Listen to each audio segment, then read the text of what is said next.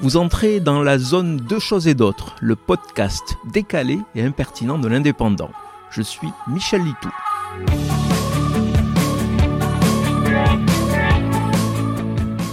Pénurie de moutarde, de canard et d'huile de tournesol, nos menus sont en train de changer.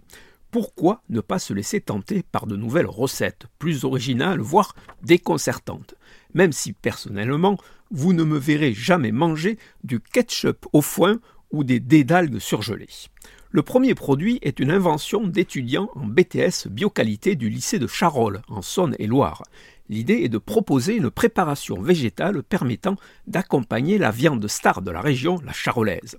Avec des tomates déclassées, les étudiants ont concocté cette recette qui vous conduit directement dans les tables des bestiaux puisque le produit, selon l'étiquette, est parfumé au foin.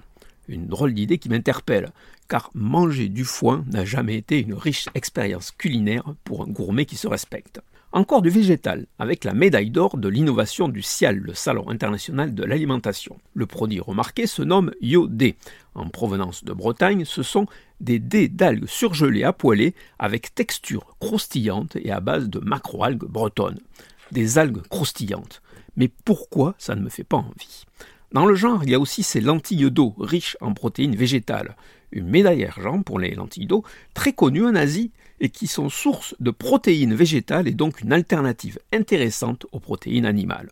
Par contre, je suis beaucoup plus intéressé par le prix du public, décerné à la truitelle, des truites de montagne biologiques dans une conserve mieux que des sardines. Et en plus, cocorico, puisque ce produit, commercialisé depuis novembre 2021, est élaboré artisanalement à Fest et Saint-André dans l'Aude, département où on s'est bien mangé, je peux vous l'assurer pour y avoir vécu quelques années.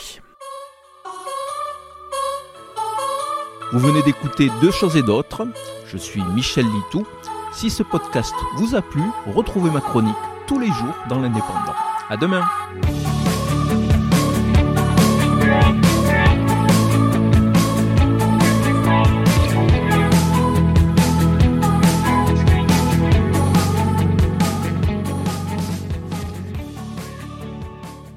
Retrouvez cette émission et toutes nos productions sur Radio Indep et en podcast sur l'indépendant.fr, nos réseaux sociaux et votre plateforme de streaming favorite.